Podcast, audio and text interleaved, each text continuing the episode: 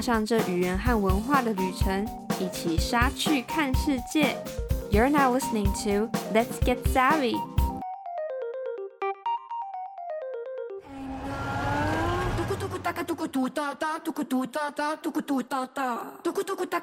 Hi, I'm Savannah，欢迎回到语言笔记的系列单元。世足赛 FIFA World Cup 正在如火如荼进行当中。你有没有和朋友相约一起看球赛呢？还是去酒吧感受热闹气氛？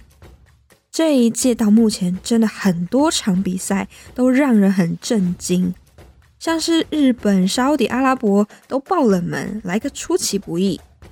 无论你是热血的足球迷，或者你其实不太懂足球，都没有关系。这一集我们会学到的，其实跟你生活都息息相关哦。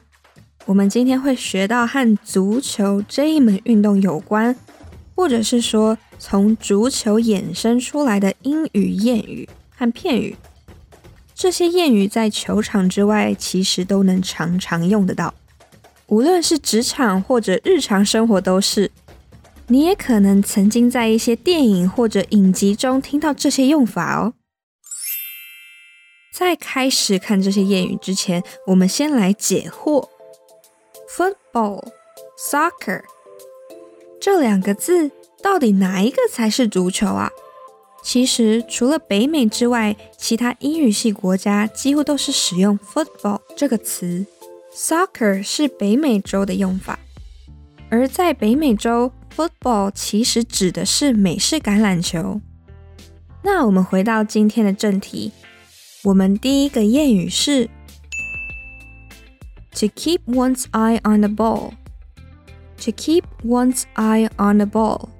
眼睛紧盯着球，意思是持续专注在你手上的事情，或者我们说的绷紧神经。例如说，We should keep our eyes on the ball this week. People from the headquarters are coming for inspections. 我们这礼拜要绷紧神经。 总部的人要来视察。再来，to get a kick out of something。to get a kick out of something。这里的 kick 踢，其实跟踢球也没有关系。这一句的意思是从某件事情中得到乐趣。例如，Tom really gets a kick out of helping people。 He volunteers at the orphanage in his neighborhood every weekend. Tom 很乐于帮助人，他每一个周末都会去他社区的孤儿院做志工。接下来用来说开始做什么事情，是 to get the ball rolling。to get the ball rolling，让球开始滚，也就是让什么事情开始。 The guests are arriving in three hours, but we haven't started preparing the meal. We'd better get the ball rolling. 客人在三个小时就要来了，我们什么食物都没有准备，我们最好赶快开始。再来，你有没有在职场遇过常常变来变去的客户啊？主管让你很伤脑筋。To move the goalpost. To move the goalpost，意思就是移动球门，改变规则，改变条件，让人很困扰的意思。We postponed the project because they moved the goalpost and raised the price。我们延后了新的案子，因为他们临时改变条件，说要涨价。最后，to blow the whistle on someone。 To blow the whistle on someone，这个用法类似中文的“吹哨者”的意思，也就是当众揭发他人的恶行。The employee blew the whistle on the producer's misconduct。